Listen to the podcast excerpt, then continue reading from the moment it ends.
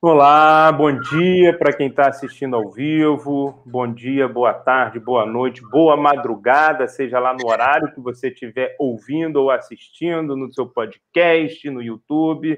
Eu sou Rodrigo de Vasconcelos Pieri. Nós vamos aqui fazer uma entrevista sobre escalada esportiva e, para isso, nós chamamos Ian Sintra, especialista em psicologia do esporte, faz parte do grupo de preparação mental do Comitê Olímpico Brasileiro e atua com diversos atletas olímpicos, inclusive a seleção brasileira de escalada esportiva. Bem-vindo, meu amigo. Mais uma vez você aqui no Papo de Pé, que coisa boa. Obrigado. Poxa, é um prazer, né, esse convite. É, não só o prazer de poder estar aqui batendo um papo especialmente com você, que é um amigo aí muito querido, mas também com essa possibilidade de falar sobre a nossa atuação profissional, que é algo que eu também sou apaixonado. Legal, legal. Você me perguntou lá no, no Instagram se eu conhecia escalada.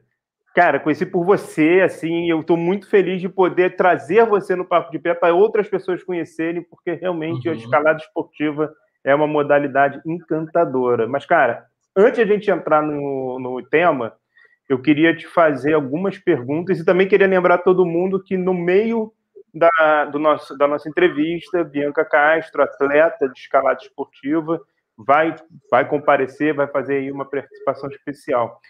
Ian, antes de entrar na psicologia, antes de entrar na escalada, cara, quem é você para além da escalada esportiva e da PE? Poxa, pergunta profunda, né? É... Cara, eu acho que eu sou um ser humano em constante transformação. Parece meio clichê, né, falar isso, mas acho que é a minha sensação de que quanto mais maturidade a gente vai desenvolvendo, mais a gente vai desconstruindo e reconstruindo, né?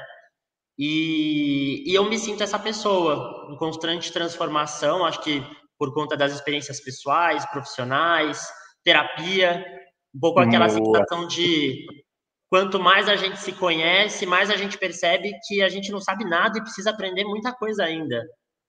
Né? Sim, sim. É, mas além disso, eu acho que algo que algumas pessoas me acompanham nas redes sociais e é um ponto a destacar, porque é um momento que eu consigo separar um pouco do IA profissional, é que eu nasci e cresci numa fazenda no interior de São Paulo, é, e ainda quando eu tenho as brechas de folga, eu vou para essa fazenda e com certeza tenho uma ligação muito forte com a natureza, com os animais. É, fui atleta de hipismo, ando a cavalo sempre que possível. Acho que está aí. Cara, um... as, as suas fotos do, com os cavalos, com os cachorros, são encantadoras, assim, cada bicho lindo, cada ser ali sensacional. Essa parte é muito bacana. E a, coisa transformação, eu te conheço, acho que, se eu não me engano, desde 2011, eu acho, acho que já tem 10 anos aí. E é verdade, cara, é um, é um ser em transformação e transformação em crescimento, muito, muito é. legal. Obrigado. E vem cá, como é que é, como é, que é o trabalho que, que você faz como psicólogo do esporte nos, na modalidade de escalada esportiva? O que, que se faz? Boa. É, bom, acho que primeiro ponto, né, Rodrigo, como, é, como sempre, o mais importante de qualquer trabalho é a contextualização, né? Você entender a modalidade com qual você está trabalhando. Então, lógico que a escalada tem as suas peculiaridades, ela vai ter uma cultura específica, ela vai ter um tipo de público específico, ela tem hábitos, costumes, regras, né, vocabulário específico. Então é muito importante conseguir se adaptar a tudo isso, entender esse contexto. Mas no fundo, a psicologia do esporte é a psicologia do esporte. Então, principalmente por trabalhar uma demanda competitiva, as necessidades que aparecem a serem trabalhadas são as populares aí dentro da psicologia do esporte, né? Controle de ansiedade, foco, concentração, nível de ativação. É, mas algo que chama a atenção na escalada é muitas vezes ter que lidar com o medo, com o receio. Olha, olha. Não que não tenha medo em outras modalidades, mas a escalada, né, dependendo ali da, do, da categoria em si, acho que a gente vai falar sobre os tipos de escalada esportiva, é, tem o fator altura. E parece engraçado falar, mas existem atletas de escalada esportiva que também têm receio da altura. Claro. Então, claro. então isso chama bastante atenção. Mas no fundo é psicologia do esporte e acho que mais do que isso, né? É psicologia. É um ser humano cuidando de outro ser humano. Então, não tem tanto segredo assim, a não ser entender as peculiaridades da modalidade. Então, deixa eu te fazer uma pergunta. Você falando da questão do medo, uhum. eu lembrei da, de surfistas de onda gigante que, uhum. obviamente, tem medo da onda gigante. Assim, eles vão lá, elas vão lá, mas, cara, claro que tem medo. Chego ali em Nazaré, Sim. que é o principal mar, né? E claro que tem medo. E aí eu queria é. saber, assim, aquela pergunta que talvez todo atleta se descobrir vai querer fazer, qual o segredo, né? Para deixar os medos de lado e conseguir ter um bom rendimento? Como é que se faz? Boa. É, acho que o primeiro ponto a destacar, né, Rodrigo, é que o medo ele é importante. O medo ele existe por um motivo, né? E aí nesse sentido vai estar muito ligado ao, ao cuidado, né? A precaução. Quando a gente fala de uma modalidade como a escalada, estar atento à segurança, aos equipamentos de segurança, à preparação é fundamental. Então, existe toda a aparelhagem da cadeirinha, corda, oito, mosquetão, dependendo né, da escalada em rocha, capacete, coisas do tipo. É, de certa forma, é, é, é, muito doido isso, mas acho que faz um sentido, né? Eu percebo na minha experiência que quanto mais arriscada a modalidade, mais os praticantes são cuidadosos. Olha. Então, assim, você fala, poxa, a pessoa né, faz escalada em montanha, em rocha, a pessoa faz mergulho em caverna, a pessoa salta de paraquedas. Você vai ver muito mais acidente, né? Jogando futebol de final de semana do que alguém que pratica essa modalidade, porque eles são extremamente cautelosos e detalhistas. É, então, esse é um fator importante, né? O medo faz com que as pessoas sejam cuidadosas e é fundamental. Mas, lógico que quando a gente pensa ali no esporte de alto rendimento, é, o medo pode atrapalhar. E aí, claro, acho que eu vejo dois caminhos principais para lidar com isso. O primeiro é aquele clássico processo de, de sensibilização. Então, uma pessoa que está começando a praticar escalada tem um certo receio da altura que é natural, né? Você não vai chegar e já querer fazer a via na parede mais alta com uma maior dificuldade. Você vai começando devagar e vai se acostumando isso. Né? Então, tem uma coisa que é característica na escalada, principalmente quando a gente está ali no momento de escalando por lazer, que é o momento que você está na parede, você cansa os braços, os dedos, e você vai sentar na cadeirinha para poder descansar os braços. Uhum. Parece uma coisa simples falando daqui, né? Pô, né? Você tá lá na corda de segurança, mas é super difícil você soltar daquela parede. Às vezes você já tá 8, 10, 15 metros de altura, olhar para baixo, e saber que você vai soltar um pouco aquela cadeira e confiar no equipamento. Então você vai nesse processo de sensibilizar. Os atletas de alto rendimento, eles têm situações de movimentos específicos que eles dão, eles dão o bote, né? Eles dão um salto para pegar de uma de uma garra na outra garra. Então eles ficam sem contato com a parede. Isso é um processo de sensibilização mesmo. Tem que acontecer. Mas além disso, existe também o clássico foco na tarefa.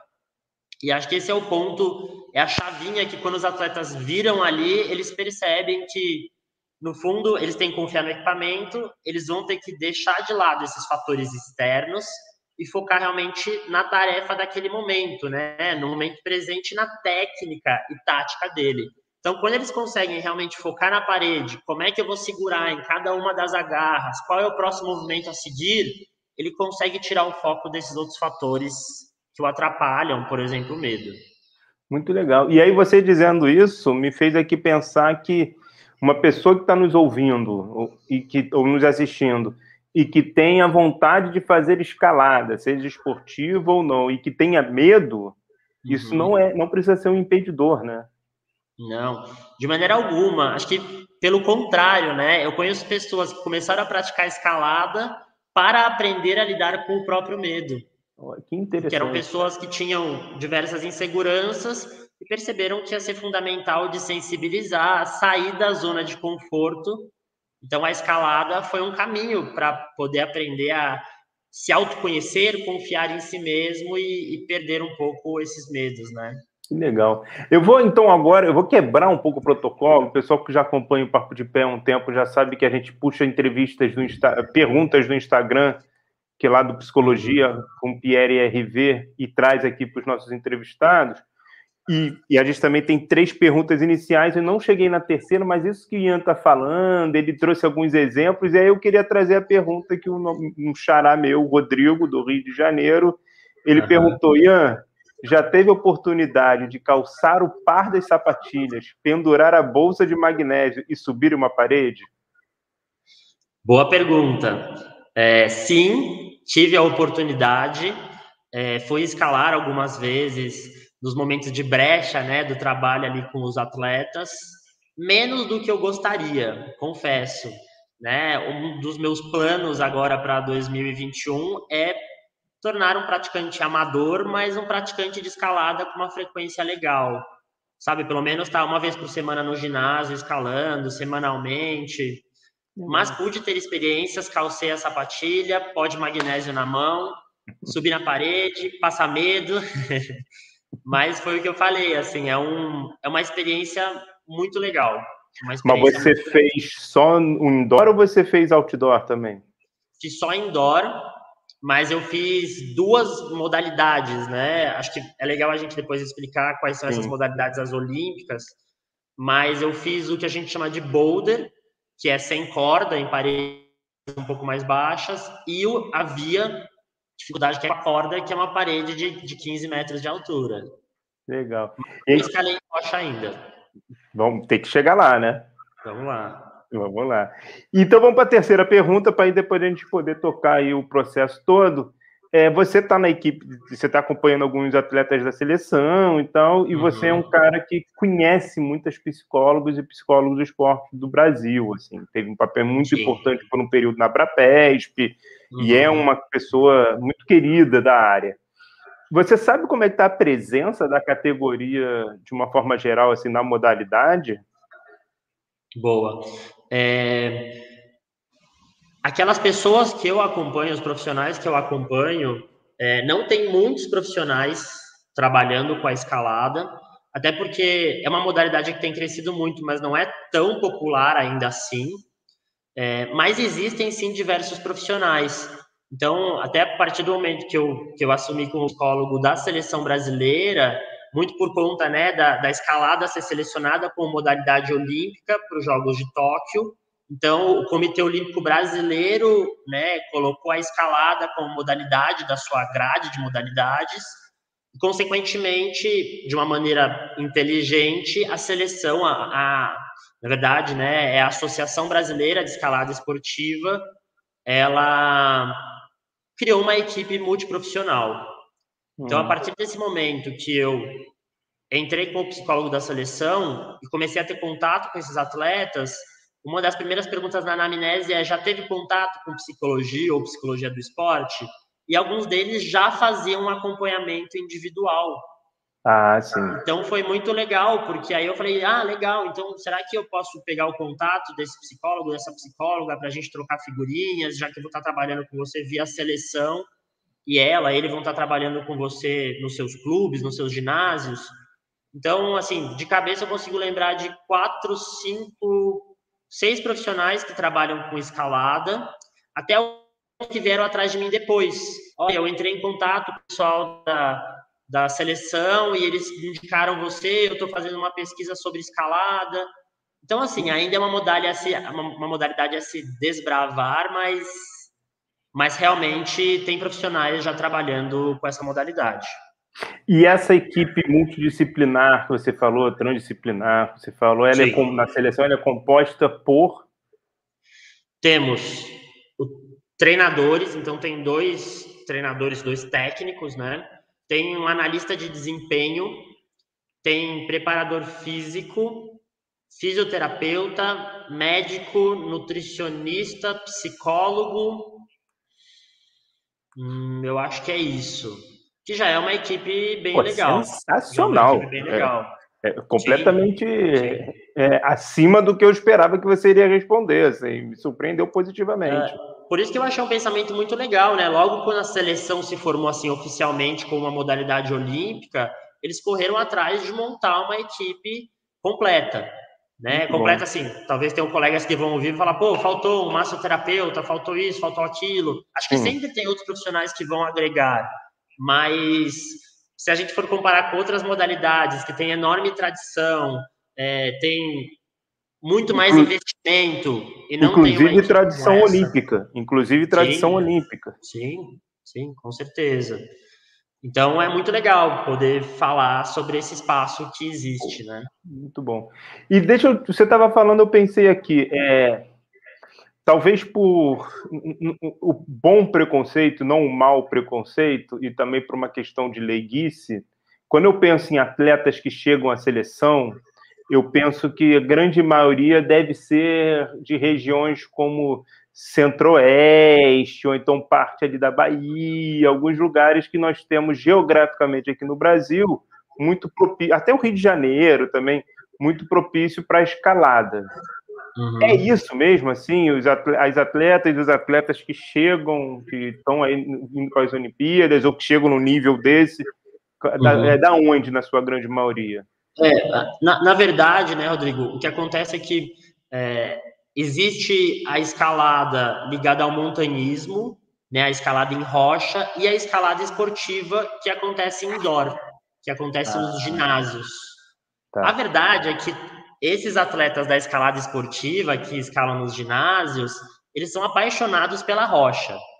Deve ter vindo de lá, né? é, um dos prazeres deles é final de semana poder ter esse contato com a natureza, que eu acho que entra muito da própria filosofia da modalidade em si.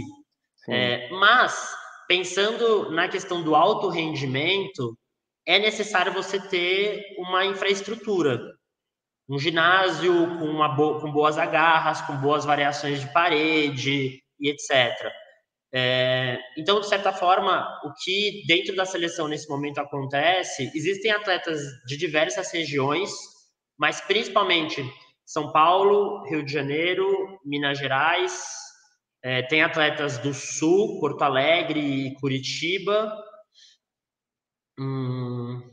Então, ainda é uma modalidade onde, que a gente, se a gente for pensar, talvez isso tudo, porque aqui há um, um nesse eu chamo de uma maneira pejorativa, esse, esse sul maravilha que nós estamos localizados, tem um maior investimento financeiro. Então, talvez ainda por uma questão de.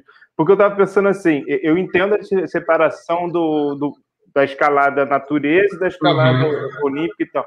Mas eu pensei, cara, a escalada natureza deve ser aonde as, as pessoas têm o primeiro contato, isso de novo, como leigo, tem o primeiro Sim. contato para poder se, se desenvolver e chegar numa escalada é, esportiva se, se é, esse, Na verdade, se a gente for pensar, a escalada esportiva ela acaba sendo mais acessível do que a escalada em rocha.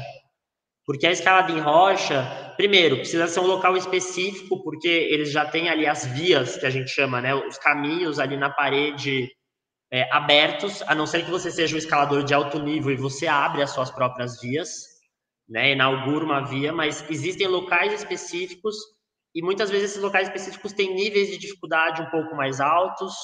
Você precisa de profissionais que já são experientes e competentes que vão te guiar nessa experiência. Precisa de um material específico, a corda, a cadeirinha e etc., que não são materiais baratos. E apesar de é, os grandes ginásios de escalada serem nessa região, porque realmente tem mais investimento, porque a pessoa consegue ir lá pagar, depende do lugar, 10, 15, 20, 30 reais e ficar uma, duas horas, um dia inteiro escalando no ginásio. Uhum. Entendeu? É, então acaba que acontece isso mesmo. Assim, muitas pessoas começam pela escalada esportiva no ginásio ou como forma de lazer ou porque é, é, é uma herança ali familiar, né? Os pais escalam e os filhos começam a escalar para depois eles irem para a rocha, a rocha ah. acaba sendo um desafio um pouco maior, onde a pessoa começa a pegar as manhas no ginásio, num ambiente um pouco mais seguro, e depois vai para a rocha. Nossa, Mas, é o oposto do que eu imaginei. Lógico que existem ambas experiências, né? Imagino que tem pessoas que moram em locais que tem ali muitas vias, né? Muita rocha em uma certa região e não tem acesso a esses ginásios, eles vão começar pela rocha. Sim. sim.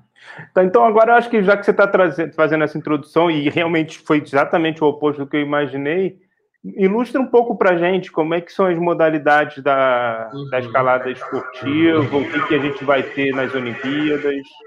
Boa. Eu vou falar um pouquinho, apesar que daqui a pouco a gente vai ter uma atleta de alto nível, Sim. extremamente experiente, que pode explicar muito melhor do que eu.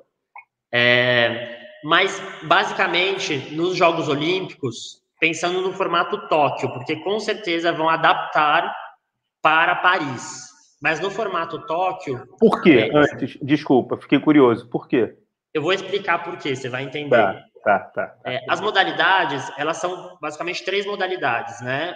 O boulder, o lead, ou via, ou dificuldade, e o speed, que é o velocidade. É, o mais tradicional que a gente vê, por exemplo, por conta da rocha, é o, o lead, o dificuldade, ou a gente também chama de via. Que é o quê? Que é o atleta preso numa corda, numa cadeirinha, é, onde ele vai ter uma parede muito alta, de geralmente de 15 metros de altura, onde é uma parede que vai aumentando gradualmente o nível de dificuldade ao ponto de, num nível olímpico, provavelmente poucos atletas chegarem no top, chegarem na última agarra. E aí, como funciona a competição? É, primeiro, né, geralmente os atletas vão lá em frente a essa via e eles têm um tempo determinado para olhar essa parede, porque é uma parede que eles nunca viram. É uma montagem específica ah. de uns profissionais que vão fazer essa parede com algumas agarras. Então, todos os. Então, não se estuda. Não tem um estudo da, da parede. Não, o estudo é na hora. Olha que Isso que é interessante. Então vai vir muita experiência, muito treinamento mental e coisas Sim. do tipo, né? Ele vai chegar, vai ver a parede, vai ter um tempo específico para poder olhar aquela via e determinar o caminho que ele pretende fazer. Todos os atletas saem, entra um atleta de cada vez e ele começa, é disparado um tempo por quê? Porque aí vão ser alguns critérios que vão determinar a colocação. O mais longe, o quão mais longe ele chegou nessa parede, né? O quão mais alto ele chegou.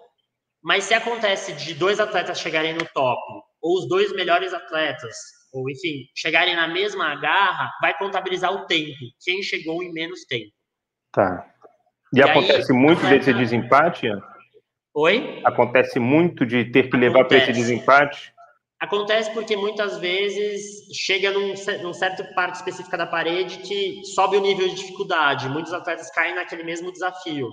Tá. E aí tem mais critérios, né? De chegou naquela garra, aí tem lá o mais ou menos. Se a pessoa dominou a garra, tipo, eu só bati a mão na garra e caí, ou eu dominei ela e depois que eu fui tentar fazer outro movimento escorreguei.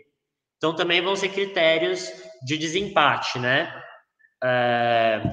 Aí, além disso, a gente tem o Boulder. Que calma, é o calma. Antes de passar para o Boulder, o trabalho PC nesta específica que você apresentou agora, qual? É, é, uhum. claro que depende da demanda, é claro que depende do sujeito, mas de uma maneira geral, assim, o que, que é mais comum do trabalho PC nesta modalidade que você apresentou agora?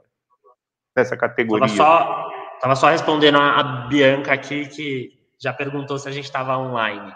Ah, legal. É, Bom, é, trabalho específico nessa modalidade em si, no lead dificuldade, vai ter aquele fator altura, que é importante, principalmente atletas mais jovens, então ali categoria juvenil, né, tem muita demanda em relação a isso, alguns movimentos específicos e etc.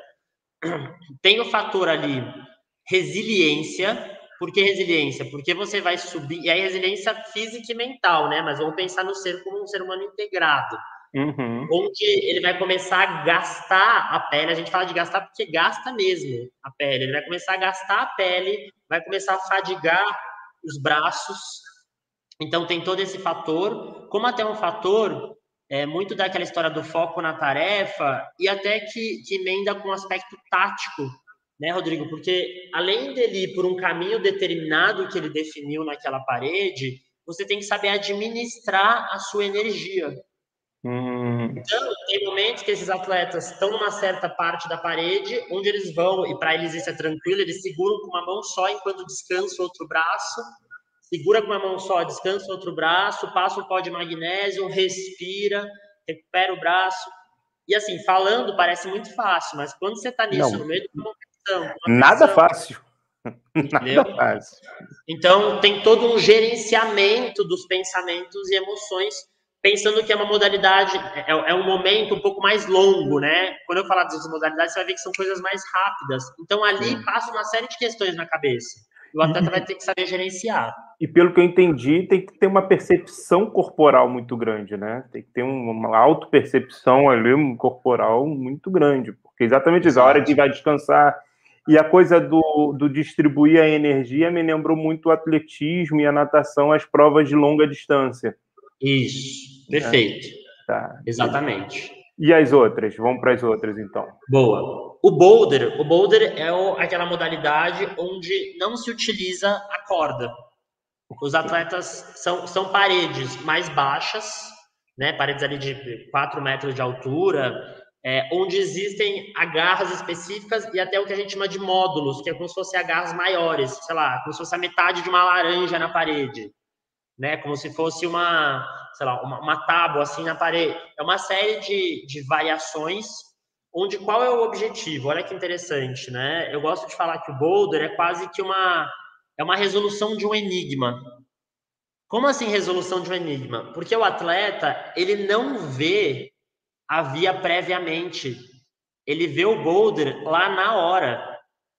Então assim, os atletas ficam ali num isolamento, hum. E aí um atleta, aí tem a ordem de entrada, o atleta entra lá no boulder número um, nessa parede número um, e a partir do momento que ele entra, dispara o tempo. Tem competições que variam ali quatro, cinco minutos, e dentro desse tempo ele tem que tentar chegar no top.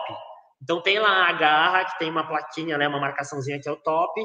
Só que acontece, tem várias agarras ali, teoricamente tem um, dois, três caminhos específicos para ele chegar no top e ele vai ter que desvendar que técnica ele utiliza ou qual estratégia tática para chegar lá em cima. Então, calma então, aí. Então, segura aí. Vamos perguntar, então, para quem é atleta, para quem está aí, está chegando aí, a Bianca Castro. Olá, Bianca. Tudo bem? Bom dia, tudo bem, vocês? Tudo certo. Obrigado por Para quem não conhece a Bianca, atleta da Seleção Brasileira de Escalada Esportiva, já foi campeã brasileira e atualmente mora na Itália, representando o Brasil em competições internacionais. E está aí aguardando as Olimpíadas e essa continuação aí do, da escalada como esse crescimento que tem acontecido, né, Bianca? Muito legal ver isso que está acontecendo. Bem-vinda. Obrigada. Não, com certeza a escalada ter entrado nas Olimpíadas foi um avanço muito grande para o nosso esporte. Legal. O Ian estava nos apresentando as diferentes modalidades. É modalidade? O termo está certo? Ou é tipo? Modalidade, modalidade. mesmo? Tá. Uhum. Tá. Da modalidade. Você, é, vocês acabam atuando nas três ou vocês acabam se especializando em uma? Como é que é, Bianca? Então, antes de entrar nas Olimpíadas, era bem. Peraí, tá dando retorno ou é impressão? Tá dando retorno, tá dando um pequeno retorno, mas tudo bem também, não tem problema. Se você tiver pra fome, tá tranquilo aqui. É, tá dando um pequeno eco, tá dando um pequeno eco.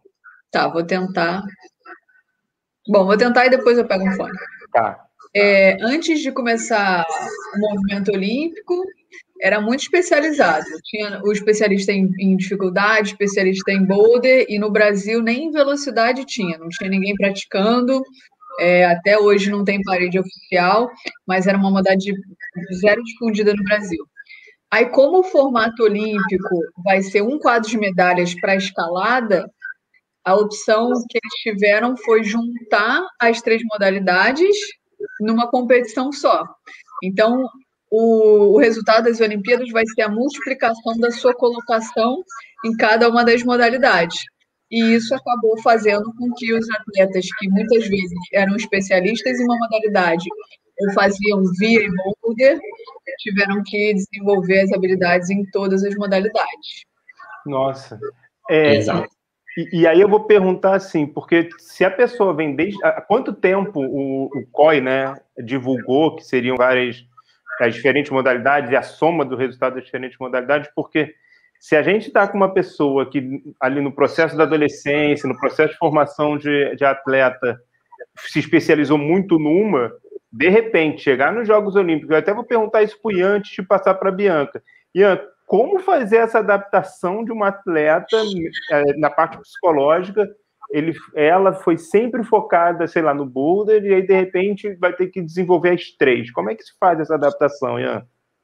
Pois é, pois é. Não é fácil, por isso que eu estava te explicando as modalidades, né? Eu ia chegar nesse ponto que a Bianca trouxe, de que agora é o overall, né? Então é a soma das três modalidades, e até possivelmente, né, Bianca, mude o formato para Paris, porque teve ali muita gente que se incomodou com isso.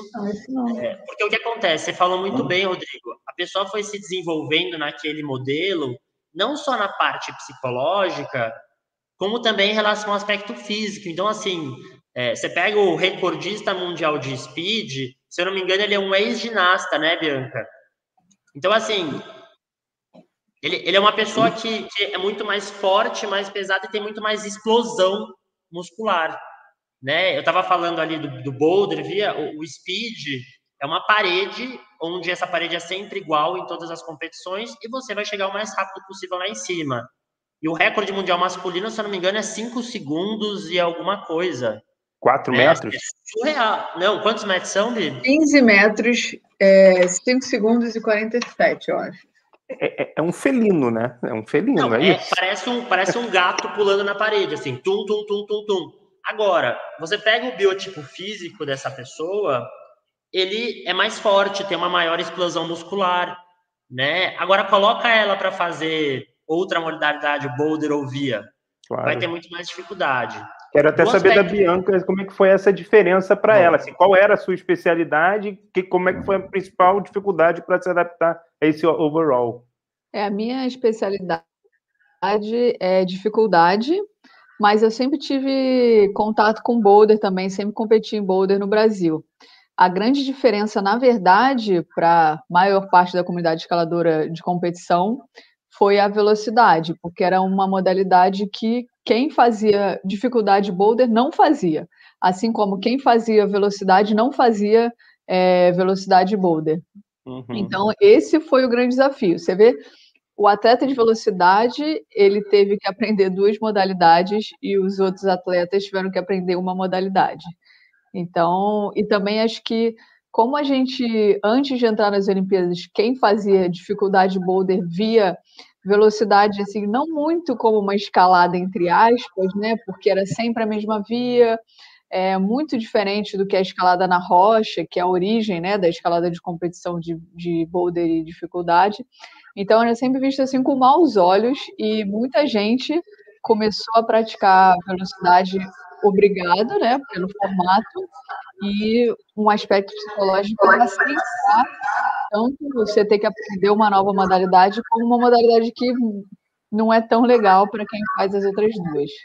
Não, e eu imagino que também que quando vem a informação dessa tem a questão ali da resistência, né? De virar e falar, cara, eu não quero, eu não quero aprender isso, eu não quero, pô, não, não preciso. Então, não é nem inconsciente, talvez até inconsciente, ou consciente mesmo, a resistência do atleta de virar e falar, cara, estou há não sei quantos anos num desenvolvimento, num foco, numa perspectiva, e de repente vou ter que mudar, é uma outra modalidade, porque aí as... e, e é engraçado que isso aconteceu em outros esportes que entraram para as Olimpíadas recentemente, assim, e aí galera das outras, das associações, das confederações nacionais e internacionais se queixaram muito, assim, viram, cara, vocês estão destruindo a nossa modalidade, estão destruindo nosso esporte. Não sei se a reação na escalada esportiva foi assim também. Ian, tá dando um pouquinho de eco aí no seu, então vou, vamos tá. controlar o. botar o microfone, tirar o microfone. É, e aí eu queria, Ian, você, você ia apresentar a terceira, coloca aí a, a terceira modalidade para nós, para depois a Bianca poder seguir e falar um pouco também. Boa. Aí, Bianca, por favor, me corrija se eu falar besteira, tá?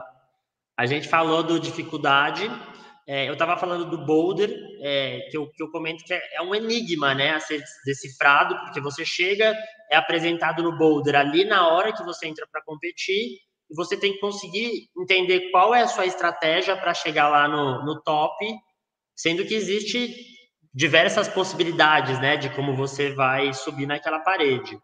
E aí dentro de um tempo determinado. e aí você passa por alguns boulders é, com algum, alguns desafios diferentes.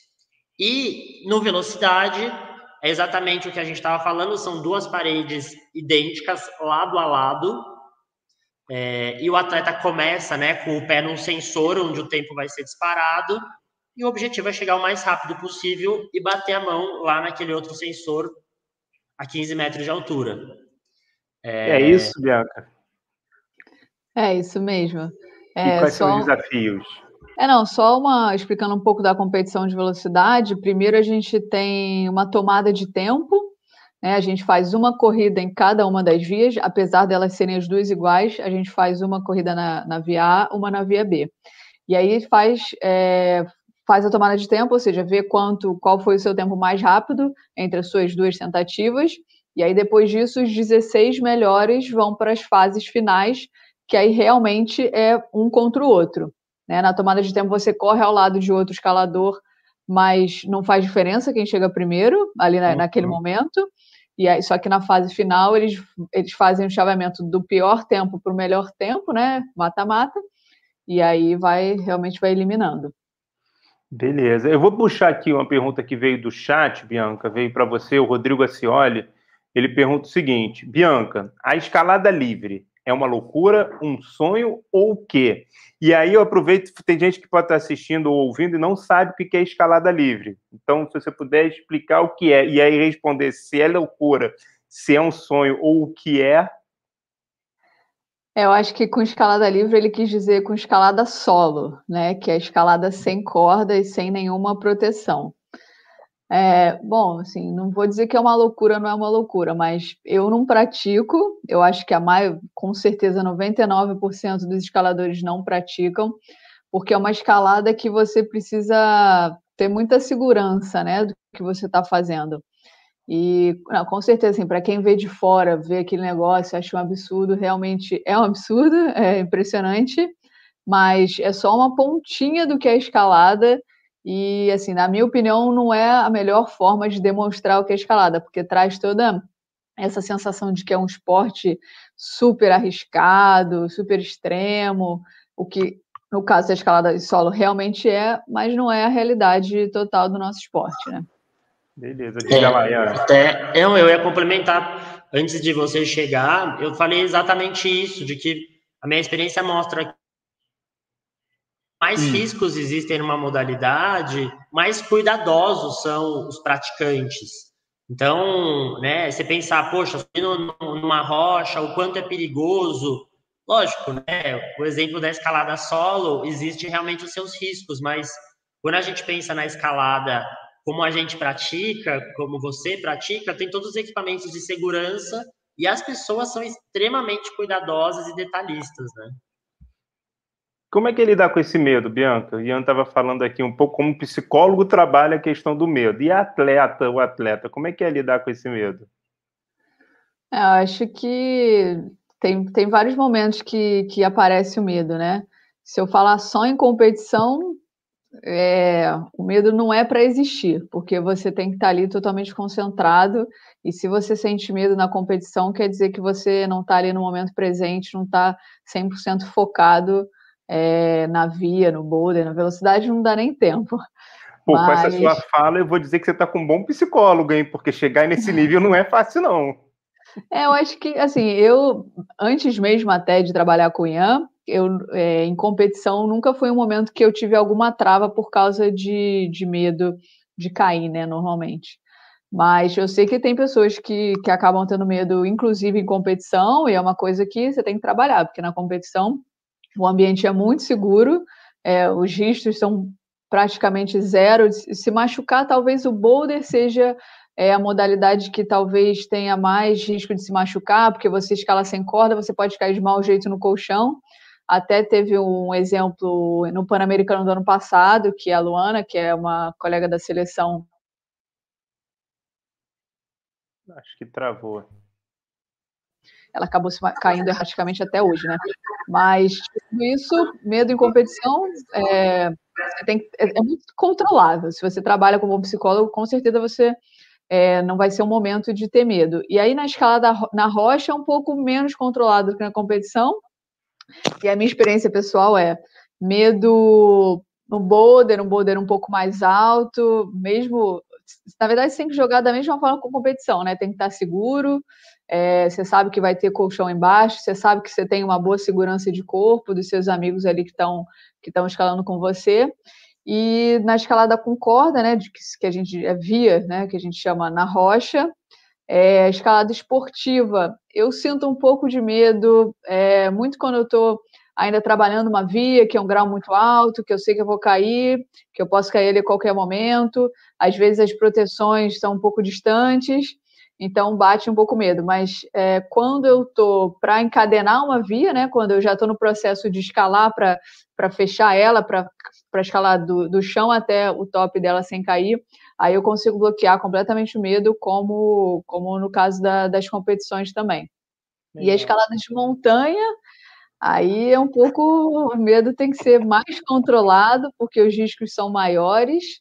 É, mas eu acho que, para mim, é quando eu escalo umas vezes mais longas, que as proteções são bem mais distantes, o que eu tento pensar é me sentir segura ali, escalar um grau que eu, que eu escalo confortável, e aí eu consigo deixar o medo de lado.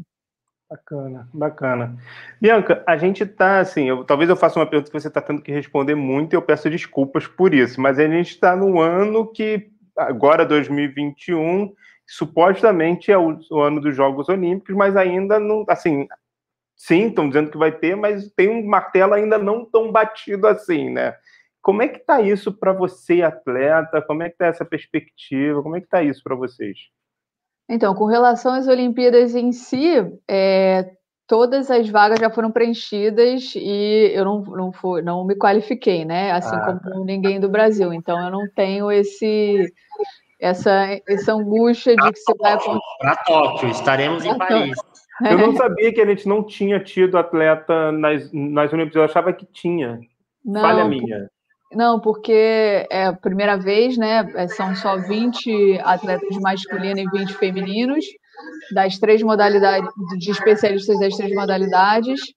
E, e aí a última oportunidade que a gente teve foi no Pan-Americano, que foi há praticamente um ano atrás, em Los Angeles, e a gente acabou não tendo nenhum representante brasileiro. Mas é, tenho as, as incertezas com relação ao calendário desse ano, né? É, tem várias competições internacionais marcadas que a gente não sabe se realmente vai acontecer. É, tem as competições no Brasil também, que no fim acaba dependendo de como é que está a situação do Covid é, na cidade onde vai acontecer a competição.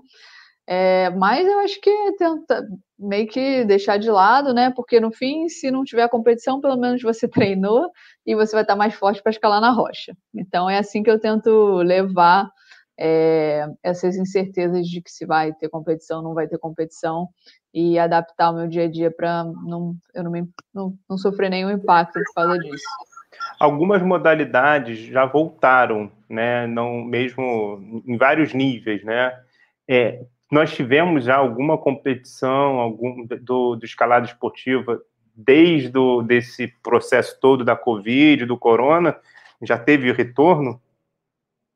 Já a gente teve, no meio do ano passado, teve a única etapa da Copa do Mundo do ano passado, que foi em Briançon, na França, que eu, que eu pude participar. E, e tiveram é, uma etapa de cada modalidade do Campeonato Brasileiro no fim do ano passado também. Então, e como é que foi esse preparo no meio desse ponto de interrogação? Assim, é diferente ou não? É, acaba não atravessando, acaba não pegando? Como é que é? Com relação à França, eu tentei é, abordar dessa forma que eu te falei, que pelo menos se não tivesse a competição, eu estava treinando e ia escalar melhor na rocha, e que mais, mais ou menos foi o que aconteceu, porque estava muito quente aqui, era bem no, no verão, então acabei treinando no ginásio, competi, e depois ainda escalei na França, voltei para aqui para a Itália e ainda consegui escalar é, a via que eu queria escalar, uma via difícil que eu queria escalar. E no Brasil, para mim, o processo é um pouco mais complicado, né? Porque, porque eu tenho que ir, pro, ir pro, sair da Itália para o Brasil, e aí, se não acontecer a competição, eu tive gasto com passagem, é, toda, todo o estresse de agora fazer uma viagem internacional. Mas é, eles confirmaram, né, dois meses antes e não teve nenhuma, nenhuma mudança é, naquela época. Vamos ver como vai ser. Daqui a exatamente um mês vai ter a primeira etapa do brasileiro, que vai ser de boulder, em São Paulo, na fábrica. E, bom, vamos esperar para estar tá tudo relativamente controlado e não ter nenhuma mudança. Eu vi que o Ian queria fazer. Você abriu o microfone, diga lá, Ian, desculpa, eu te cortei naquela hora. Não, imagina. Eu, eu ia comentar só que, apesar dos atletas brasileiros não terem se classificado, é, tem uma grande expectativa para poder assistir né, a escalada pela primeira vez nos Jogos Olímpicos. Então, conversando com alguns outros atletas né, da seleção, a, a, nós mesmos ali, né, do corpo técnico, também apreensivos com a ideia de torcendo para que ocorra, para que a gente possa entender como é que vai desempenhar a escalada, né, no sentido de organização, de, enfim, todos os aspectos envolvidos. Vamos ver, ainda é uma incógnita, né, se vai acontecer ou não. Qual vai ser o legado deixado a partir do momento que nós temos uma escalada nas Olimpíadas de Tóquio? Bem interessante. Bianca, você falou que você tá, você mora, né? A gente te apresentou dessa maneira e você treina, está na Itália. E aí isso me fez pensar na possibilidade de que, no, e aí você me responde se é real ou não, assim, que no Brasil, talvez, como em outras modalidades, por exemplo, natação e algumas outras, quando você chega no nível X de, de rendimento, é melhor você sair do país para dar sequência no desenvolvimento de, desse crescimento como atleta, porque o nível no Brasil vai até um determinado limite. É isso ou não? É, talvez, mas a gente não tem muitos exemplos é, do, de como acontece na natação. Por exemplo, eu me mudei para cá não foi para treinar para competição. Eu moro aqui há cinco anos e eu vim para Arco, né, que é a cidade onde eu moro, porque é uma cidade cheia de montanhas, cheia de escalada em rocha. E aí, desde que eu me mudei, que o processo de entrada nas Olimpíadas foi se desenvolvendo, a seleção brasileira de escalada foi ganhando investimento, foi crescendo, foi se profissionalizando. Então, é, o outro escalador que era da seleção que se aposentou, que morava aqui, também eu acho que ele veio para cá mais para escalar na rocha do que para treinar.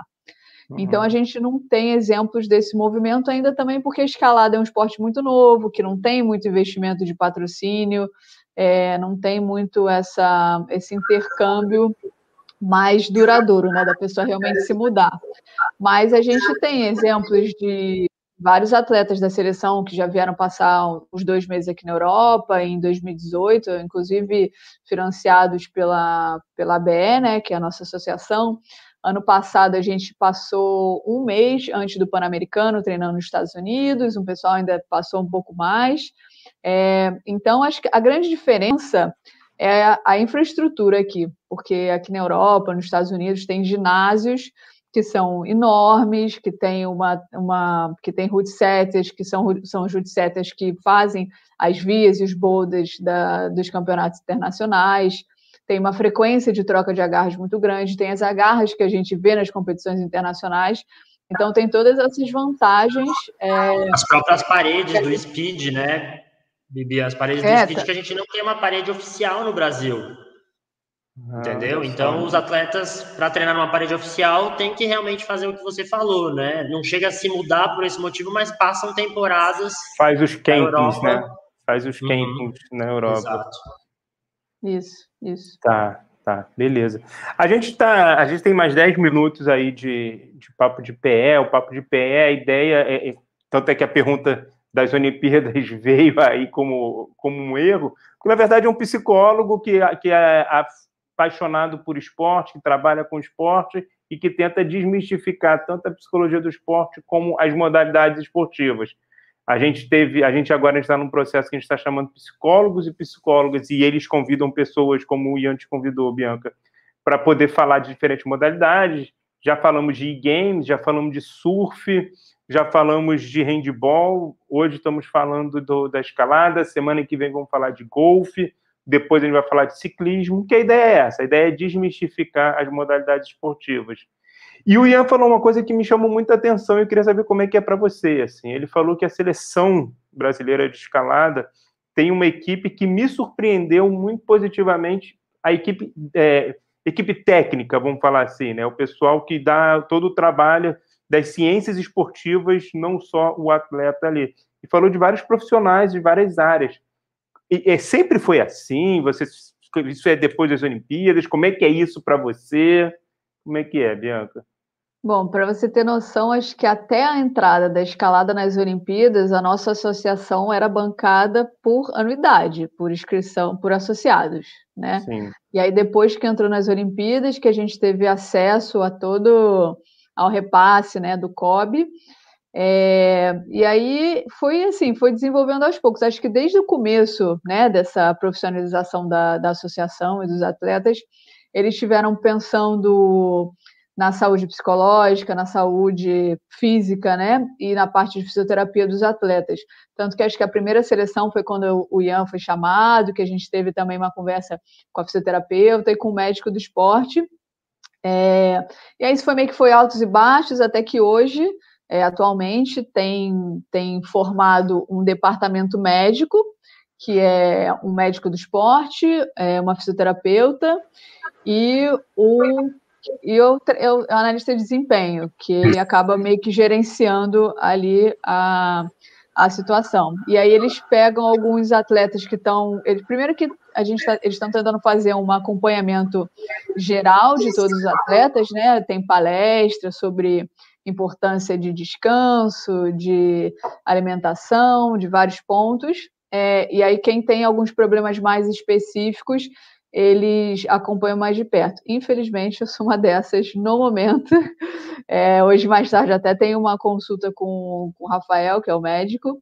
E, mas é assim: se você tem alguma questão, é, você leva para o departamento médico e eles, à distância, né, estão abertos para ajudar os atletas da seleção. A telemedicina, né? É, me veio uma pergunta aqui, já vou te passar também. Antes, e aí, eu, faz o seguinte: eu vou fazer a pergunta e você fala primeiro o que você quer falar e depois a Bianca responde. Como é que é a questão das idades? assim? Porque cada modalidade tem uma. Um, Espera-se que o atleta chegue no nível top em determinado momento, determinada idade. assim.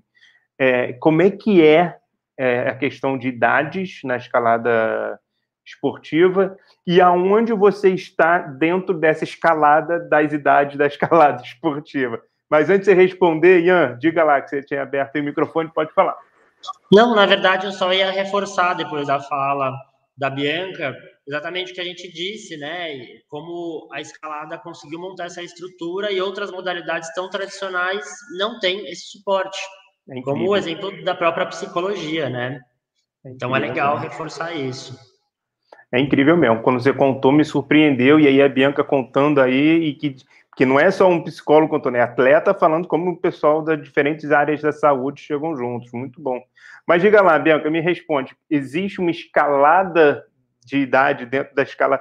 Péssimo trocadilho, mas foi o que me veio na cabeça e eu utilizei. E aonde você está nesse processo? Tá, bom, a escalada é um esporte que você pode praticar até morrer, praticamente, né?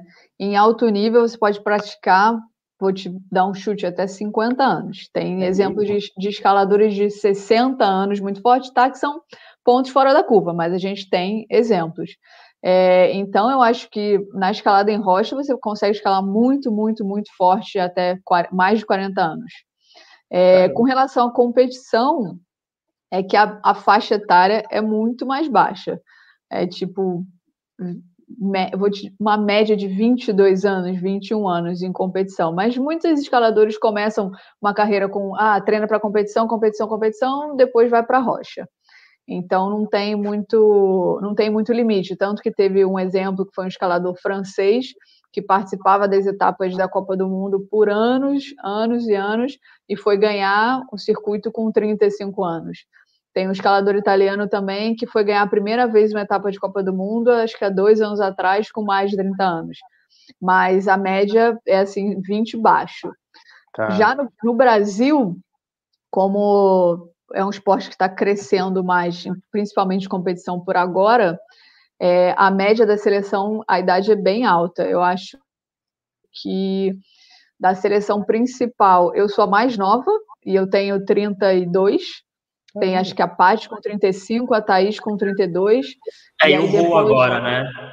Não, é da, do feminino. Ah, da feminina, do, desculpa. É, do feminino uhum. da seleção A. É, e aí no só que com a seleção B também tem a Mari, que aí já é já tem acho que 14 anos, mas é um, uma distância muito grande. Muito grande. Muito, muito grande. grande. Tipo, 20 alto para abaixo de 18, no feminino principalmente. No masculino, o Rô, ele tem acho que 21 ou 22. É, e os outros meninos, acho que o Jonas talvez deva estar perto dos 30, mas acho que o Cisco também é mais novo que o Rô. Então, acho que isso a Bia está muito preocupada, que é investir muito na base, porque mal ou bem a minha, a minha, a minha idade, né? Eu, a Thaís, que somos as primeiras ali no ranking nacional, a gente já tem mais de 30 anos, né? Então não vai ser a gente que vai render tanto assim nas competições internacionais, como, por exemplo, a Mari, que está tendo esse suporte desde muito nova, uhum. e a uhum. chance da, do Brasil construindo é, um papel mais relevante no cenário internacional é bem maior com esse investimento na base, e isso é uma coisa que a BE tem se preocupado muito. Eu imagino como você viu essa modalidade esportiva se transformando no Brasil nesse período que você pratica, que você compete. Impressionante. É, me diz uma coisa, se você tivesse, o que, que você diria para, sei lá, para a galera mais nova que tivesse interesse agora de começar estar assistindo a gente, viu você contando a sua experiência, contar um pouco aí de como é que tá, é, para eles querem, elas e eles querem entrar na escalada esportiva e estão no Brasil. Qual é o caminho, por onde fazer? Eu acho que o jeito mais simples e seguro é você procurar um muro de escalada é, tem com certeza nas grandes cidades, tem muro de escalada, em algumas cidades do interior também tem muro de escalada, e lá você vai poder ter um acesso, vai ter um primeiro contato né, com a modalidade, para aprender a se movimentar na parede é, e tal, e depois, se você se interessar e quiser escalar na rocha também, eu recomendo um curso básico que muitos desses ginásios também oferecem, mas é muito importante para você aprender é, todos os procedimentos de segurança, porque quando você vai para a rocha, é, o, o, risco aumenta um pouco, com certeza, do que você escalar indoor, e é importante estar tá sempre preparado. Mas não é um, assim, não é uma obrigação, né? Porque ainda mais é um investimento que tem que fazer para escalar, para fazer o curso básico, né? Que chama. Mas se você quiser começar se identificar com a escalada indoor, é, procura um ginásio na sua cidade que tem certeza que todo mundo está muito aberto para receber novos praticantes. Legal, legal. Bom, eu vou fazer as três perguntas finais, de certa forma a gente já navegou por elas, e aí Ian e Bianca, vocês fiquem à vontade, cada um responder da perspectiva da piscina, da perspectiva do atleta. É, são perguntas que eu faço em todas as entrevistas que eu estou fazendo. Qual foi a primeira? Qual foi o impacto da Covid para a modalidade escalada esportiva? É, eu vou falar a realidade que eu acompanhei aqui no Brasil e a Bianca consegue falar até internacionalmente, né? É, aqui no Brasil, é, realmente, quando chegou naquele auge da pandemia, não, infelizmente, que, que estejamos bem agora, mas. Até porque a gente está com o gente... número de mortes. Ter, ontem é... ou anteontem, o terceiro dia de maior número de mortes, né? Pois é, mas assim, pensando na ideia do, daquele planejamento de, de lockdown e etc. Uhum. Teve um período onde todos os ginásios estavam realmente fechados, os atletas tiveram que se adaptar e treinar em casa, treinamento físico, é, o treinamento com alguns equipamentos específicos que tem na, na, na escalada. É, né, chama, a gente chama de. de bo, bo, é. Como chama, Bibi? Fingerboard. Isso, fingerboard, exatamente. E aí isso é muito interessante, né? Eu sei que a gente está com o tempo corrido, mas os atletas se penduram com a ponta dos dedos. É, isso é impressionante. Impressionante mesmo. É, mas e, e, aí também esse, essa paralisação das competições, que paralisou os treinamentos, etc. Uhum. É, e depois foi a adaptação, né? Como a Bianca falou, teve só uma etapa da Copa do Mundo, teve uma etapa do Campeonato Brasileiro, então teve que desacelerar é, e se adaptar quem tinha ali, por ser atleta de alto rendimento, tinha um ginásio bem próximo, conseguiu antecipar um pouco isso, né? Então, ginásios fechados, às vezes com horário marcado, agendado, uma higienização, mas também teve que se adaptar e vivenciar esse momento. Né? Essa foi uma realidade Brasil ou foi uma realidade internacional, Bianca? Bom, aqui a realidade está, acho que até um pouco mais difícil com relação a treinamento, porque os ginásios na Itália estão fechados desde do meio de outubro, é, e só, só pode treinar quem é atleta federado. Por sorte, eu sou atleta federada aqui também, e eu estou conseguindo treinar, mas comercialmente os ginásios são fechados desde o mês de outubro, na Itália, na Áustria, acho que na Alemanha estão fechando de novo, na França vai e volta. É, então, teve o fingerboard, assim, é uma salvação para para a época de, de lockdown, né, que aqui foi, foi bem restrito, e o que deu para a gente ver foi, foi um, um, cenário desse tipo. Fechou tudo em março, abril. Aí o pessoal treinou em casa, finger, muro caseiro, é, o que dava para fazer. Aí quando reabriu, ainda não tinham reabrido os ginásios. Então a escalada na rocha aqui no verão bombou. Tiveram várias cadenas super fortes de escaladores aqui da Itália, da Europa. E aí depois teve uma etapa da Copa do Mundo, cancelaram todas as outras. E em outubro, infelizmente, com o inverno chegando aqui, eles fecharam tudo. E o pessoal tá, tá sofrendo, assim, escalador recreativo tá, tá com certeza sofrendo, porque tá frio, então não dá o tempo aqui também esse ano tá horroroso de inverno, de chuva, e eles estão tão mal. Eu fico imaginando que não só o recreativo, mas aquele da base também, né? Aquele ali que está em formação, que ainda não federou, mas que está no processo ali de tentar e tal aqueles que não conseguiram federar e que estão em processo de formação também devem ter. Então, posso te falar aqui com a Itália. Aqui na Itália tem uma, um desenvolvimento de atleta de base muito forte. Então, na verdade, eu só estou treinando no ginásio onde eu estou treinando porque eles têm uma equipe juvenil e eles estão hum. abrindo o ginásio para equipe juvenil, para infantil. E aí, por causa disso, eu posso é, frequentar também. É. Mas, então, aqui os, os, atletas de base, em geral, pelo menos na Itália, eles continuam treinando. Beleza. A segunda pergunta, que a gente também já falou, de certa forma, quando falou das Olimpíadas, qual é a perspectiva futura para a modalidade? E aí vou começar pela Bianca para depois ir para o Ian. Tá, é, já foi aprovado.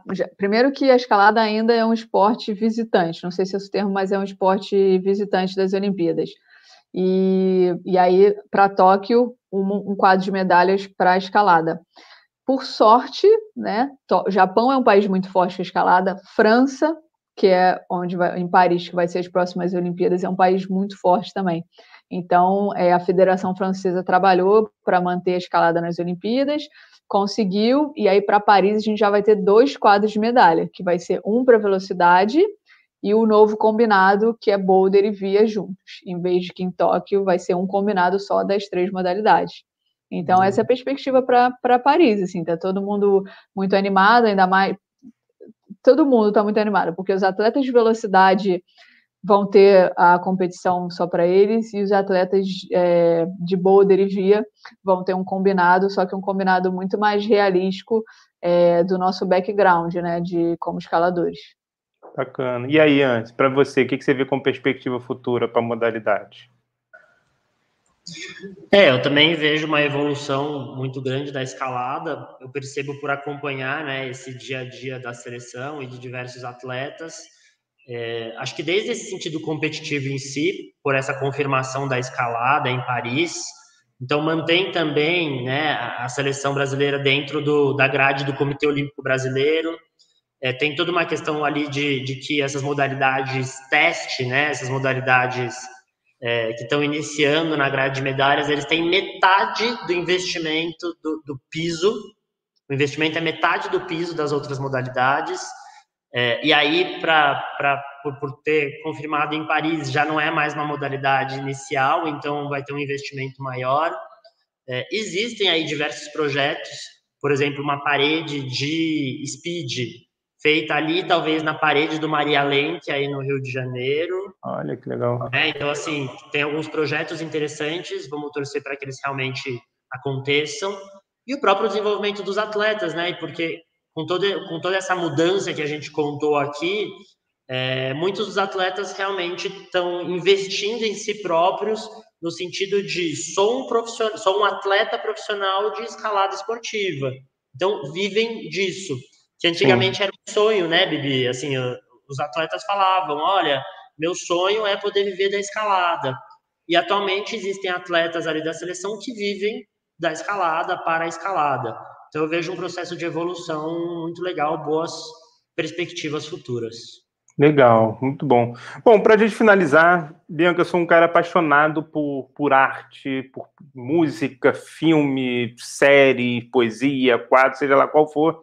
E aí eu pergunto o seguinte: qual é um produto, né, ou, ou um filme, ou uma música, ou uma poesia, ou um quadro que representa bem a escalada, assim, quando você que marca a escalada, e tanto para a Bianca quanto para o Ian? se quem quiser trazer primeiro, enquanto outro pensa, fica à vontade aí. Essa daí a gente podia ter combinado antes, hein? Para dar tempo de pensar. Não, mas a ideia é a primeira que vem na mente. Aqui é psicólogo, ah, então é a tá. primeira que vem na mente. É.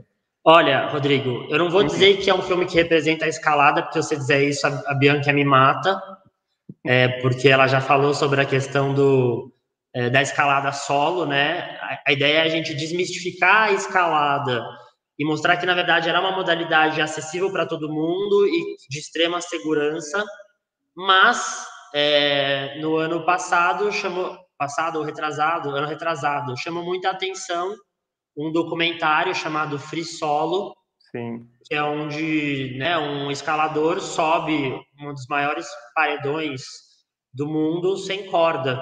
E aí foi um documentário que ganhou o Oscar, né? De documentário por ser uma superprodução.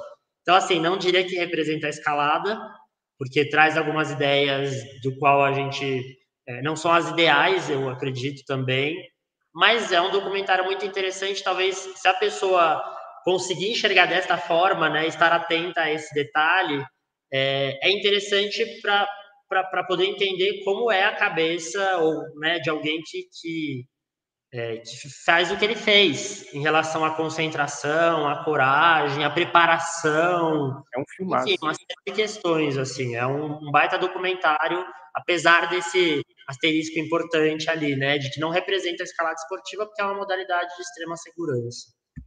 Então, Bianca, eu, se você quiser, já tiver lembrado de uma, beleza, mas eu vou, vou tentar facilitar assim qual filme, qual música, qual produto te motiva? Você assiste aquilo, você olha, ou ouve, ou vê, você olha e você quer subir logo uma parede, você quer fazer logo a prática da escalada. É, eu acho que filmes de escalada, né? Vários filmes de escalada, tem um monte no YouTube. Alguns filmes. Ah, inclusive vou citar aqui um muito importante que eu, inclusive, nem falei com o Ian sobre ainda. Foi, saiu, acho que semana passada, um filme chamado Light, que é um documentário sobre distúrbio alimentar na escalada. Light então, de leve, é isso? Light, light. É, é, tá. é um filmaço, com certeza não me motiva, mas é muito importante, porque eu já tive, não distúrbio alimentar, mas é, já tive uma, uma, uma história é, relacionada a isso, né? Relacionada a querer ficar é, o mais leve possível para escalar. E esse filme traz algumas, algumas histórias de escaladores americanos. É, então fica aí a minha recomendação. Não, não, não representa a escalada, na verdade, representa o lado negro da escalada, porque é um assunto assim é muito, muito presente na escalada, mas que a gente não conversa sobre, que é essa busca pela leveza a qualquer custo. É. Então, fica aí minha indicação. E precisa, não, Rodrigo, só para. É, eu ia falar assim, só para finalizar, porque que, que, que, é isso, né? A escalada tem uma característica fundamental, que é aquela relação peso-potência. Então dá para a gente dizer que é uma modalidade onde talvez os atletas sejam tenham, tenham essa maior característica, né, de peso potência. Você vai Sim. ver atletas extremamente fortes e extremamente leves. Sim. Mas aí entra aquela discussão do próprio alto rendimento, né? A que custo? É, é, é a medalha a, a, a custo, né? A Bianca falando da questão do transtorno alimentar me deu aqui a ideia de que, cara, talvez mais para frente, ao invés de fazer um só desmistificando e apresentando, que é a ideia dessa entrevista, é fazer um falando do lado negro, o lado B, o lado difícil de cada modalidade, assim, para a gente. Porque a ideia inicial era meio que apresentar, desmistificar, mas a Bianca trouxe um ponto que é fundamental e que acontece em várias modalidades, modalidades muito ligadas ao corpo. Acontece essa questão, assim, a escalada, e não pela questão de potência e, e peso, mas, por exemplo, vôlei de praia, que as pessoas é, estão ali com menos roupas, digamos assim, estão com roupa de praia, né? muitas jogam ali com roupas de praia, tem uma questão da percepção corporal muito forte, isso gera muitos problemas. E não só esses, outros também. Nós temos no futebol, a ginástica. Sincronizado. Até no futebol. Até no futebol nós temos um caso conhecido nacionalmente do do atleta que tenta voltar, tenta conseguir jogar e tem uma questão alimentar muito forte. Então, pô, gostei, Bianca. Você abriu aí a possibilidade de pensarmos em, em entrevistas que primeiro desmistificar e depois aprofundar nessas temáticas. Ian, Bianca, muito obrigado pela presença de vocês. Assim, eu acho que a galera que ouviu, que vai ouvir, que vai para o Spotify, ou que assistiu, ou vai assistir futuramente, agora já conhece mais ainda da escalada. Eu queria mandar um abraço para todo mundo do chat. Hoje foi mais difícil de trazer as perguntas, mas Margarete, Silvio, Rodrigo, e assim, se eles quiserem entrar em contato com vocês, como é que eles fazem? Vai lá, eu tenho meu Instagram, né, que é Ian Sintra, Ian Y-A-N, Sintra com C, e aí mais um A no final, Ian Sintra A. É, e eu também tenho o arroba das, das empresas, né, que é o arroba Flow Psicologia e arroba Psicogaming com mais um G no final. Beleza. Acho que o Instagram é uma boa maneira. E você, Bianca? Ah, também pode me procurar no Instagram, que é Bianca underline M Castro. Perfeito, perfeito. Ó, foi é, uma honra. É, se for alguma pergunta aí que, que não teve, a gente não teve a possibilidade de responder, só entrar em contato que eu vou ter o maior prazer de, de conversar. Legal, legal. Olha, foi uma honra incrível ter vocês dois aqui. Eu já era fã do Ian, agora fiquei fã da Bianca também. Desejo sorte na trajetória de vocês.